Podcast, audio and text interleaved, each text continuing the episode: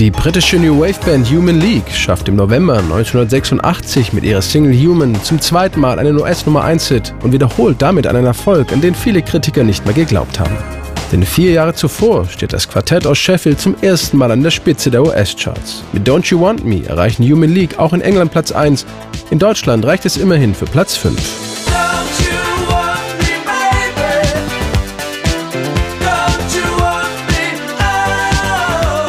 den sanften, synthetischen New Wave Sounds ihres Albums Dare ist die Band um Sänger Philip Oakey einer der Trendsetter der Stilrichtung New Romantics. Doch schon mit dem nächsten Album Hysteria können Human League trotz einiger Chartsingles nicht mehr an den ersten Erfolg anknüpfen, denn der New Wave Trend entwickelt sich in Richtung härtere, gesampelte Sounds.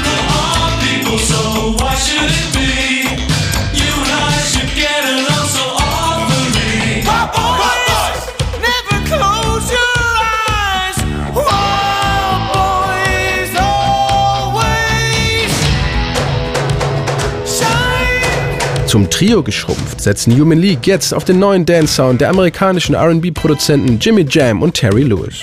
Für Sänger Phil Oakey eine ganz bewusste Entscheidung. Sie sind die Besten und sie waren neu. Ich wusste zuerst gar nicht, dass sie die weltweit erfolgreichsten Hitproduzenten waren.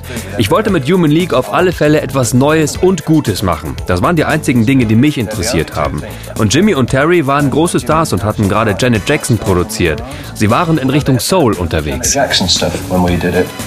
Jimmy and Terry in those days, you were in with the soul people.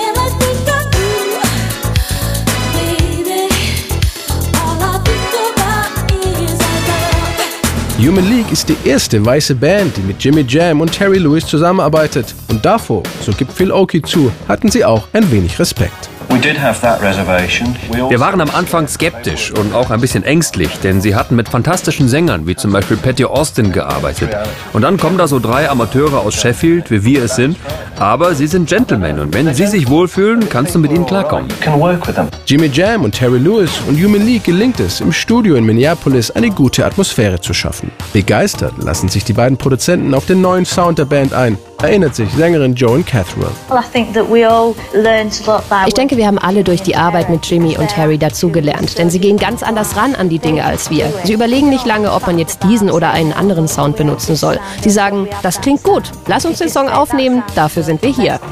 Let's make a record, that's what we're here for.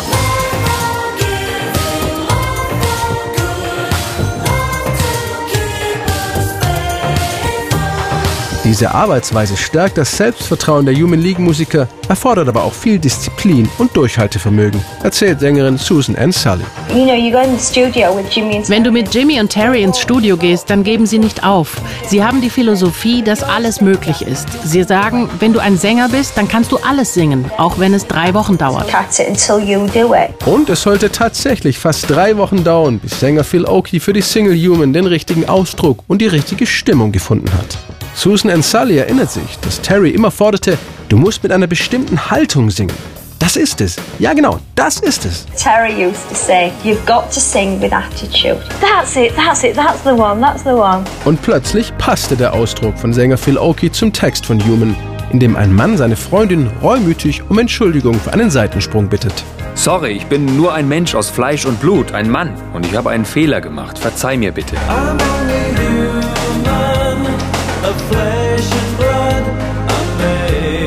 Die Antwort in der Versöhnungsballade spricht Sängerin Joanne Catherall. Sie nimmt die Entschuldigung an, hat aber auch noch eine Überraschung für ihn parat. Ich vergebe dir und ich bitte dich auch um Entschuldigung, denn als du weg warst, war ich auch nur ein Mensch.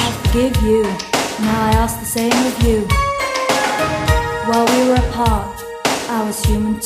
Mit ihrer smarten Single Human und dem neuen Sound von Jimmy Jam und Terry Lewis stehen Human League am 22. November 1986 auf Platz 1 der US-Charts. In Großbritannien und Deutschland erreicht die Band mit ihrer hintersinnigen New Wave-Ballade jeweils Platz 5.